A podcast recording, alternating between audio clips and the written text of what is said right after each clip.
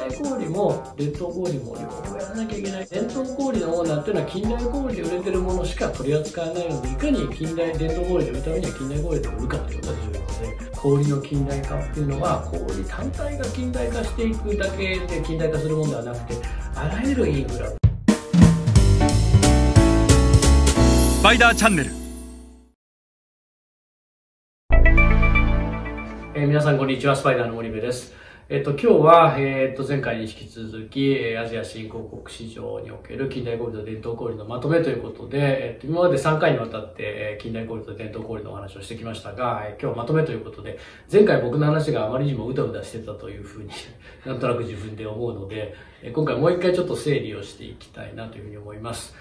で、えっと、まず最初のスライドを出していただきたいんですが、まあ、アジア、えっと、新興国市場の近代小売と伝統小売ということ、その1ということで、えっと、まあ、定義の整理をしたと思います。で、近代小売と伝統小売というのはそれぞれどういうものかと。で、まあ、あの、近代小売というのはモダントレードと呼んで、伝統小売というのはトラディショナルトレードですと。で、それ以外にジェネラルトレードという GT と言われるものが存在すると。で、それは近代小売でもなく伝統小売でもない、その間にはまる MT でもなく TT でもなく、その間にはまるグローサリーのようなものを、まあ GT と呼ぶと。近代小売とはポスレジが入ってないんで言えないけども、まあ近代小売の定義というのはポスレジが入っているか入っていないか。そして伝統小売っていうのは入っていないものは全て伝統小売になるわけなんだけども、じゃあ、パパママショップじゃないよねと。従業員も一応何人かいると。ただ、レジにポスレジはなく、えー、レジには1人しかいないとかっていうね。まあ、広さで言うと10メーター、奥行き10メーターぐらいのグローサリーストアとか、まさに GT に当たったりするケースもあれば、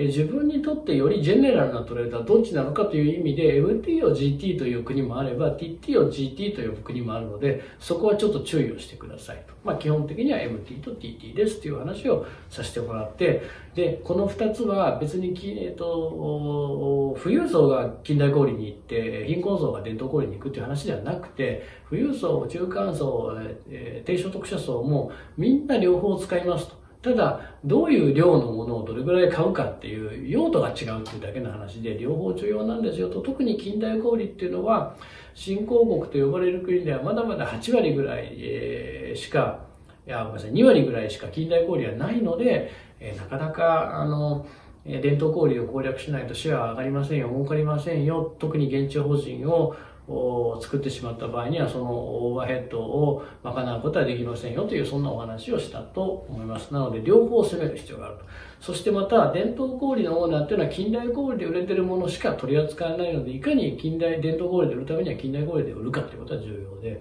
そしてまた近代小売っていうのは棚代を取ります。リスティングフィーとかっていうふうに言われます。でそうすると 1SKU1 店舗あたり何千円という棚代を取ってくる。そしてこれは日本企業であれば日本企業プライスっていうのは当然存在するし、誰が小売と交渉するかによってその金額っていうのは全然変わってくる。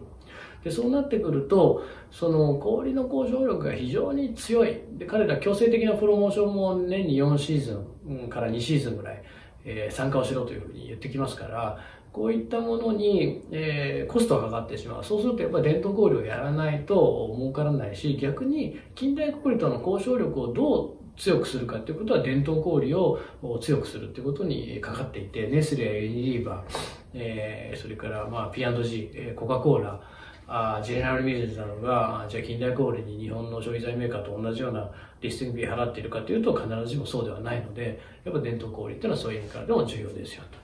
で、えっ、ー、と、2枚目のスライドが、まあ、それぞれの国の比率をこう見てるわけですけども、まあ、先進的な ASEAN、シンガポール、マレーシア、タイでは、えー、もうほぼほぼ5割ぐらいは近代化が進んでるけども、新興 ASEAN、ベトナム、インドネシア、フィリピン、VIP に関しては、まだまだ、えー、近代比率っては2割ぐらいですと。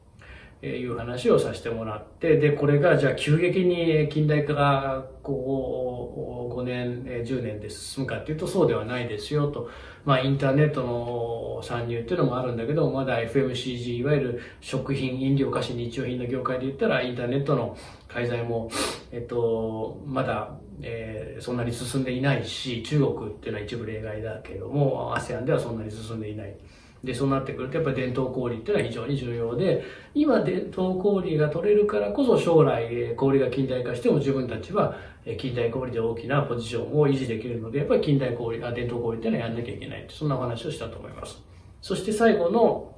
じゃあ実際に近代小売だけやってたらどれぐらい儲かんないのかということで、近代小売の店舗数をこう出したんですけども、まあ、ベトナム、ASEAN で最も少ない国はベトナムで2000店舗、2000店舗でいくら商品を売ったってですね、週半何万個売ったって、まあ2000店舗じゃなかなか厳しいよねと。一方でベトナムには80万、あ、30、50万店の伝統小売があると。フィリピンは6500店舗。の近代氷に対して80万点の伝統氷がある。そして ASEAN で最も近代氷が多いのはインドネシアの3万5000点。ただ、このうちの3万点というのは、アルファマートとインドマレットの2社の2強のインドネシア系のコンビニエンスストアが占めてるので、残り5000店舗が近代小売ですよと。で、一方でインドネシアには300万点の伝統小売が存在すると。したがって、えっと、近代小売も伝統小売も両方やらなきゃいけないっていうのが非常に重要で、氷の近代化っていうのは氷単体が近代化していくだけで近代化するものではなくてあらゆるインフラ物流やシステムそれからガス水道電気などの基本的なインフラもいわゆる都心部だけじゃなくて地方部隅々まで近代化しないとなかなかえ、交流も近代化をしていかないのでそういったことが重要ですよと。そうすると日本みたいな近代化をするためにはやっぱり30年ぐらい時間がかかるので今から伝統小売をやらないといけないし今伝統小売に、え、投資をしていくっていうことは、えー、いずれえー、また大きな市場になってくるメコン経済圏やインド、そしてアフリカでもそのノウハウっていうのは生かされるので、決して、え、ASEAN の伝統小売に、えー、投資をするっていうことは、ああの将来無駄にはなりませんよというお話をしたと思います。まあ、あの、伝統小売と近代小あ近代小売と伝統小売に関しては、これぐらいがまあ基本的なことだと思うので、まあ、今後、これをじゃあ攻略するためのディストリビューションチャンネルをどうするべきか、ディストリビューションネットワークをどうするべきかというのはまた別の機会にお話をするとして、えー、これぐらいを理解しておけば、まあまあ、えー、近代小売、伝統小売のことを知っているということになるんではないでしょうか。はい。えー、っと、じゃあこれ今日もこれぐらいにしたいと思います。また次回、えー、お会いいたしましょう。thank you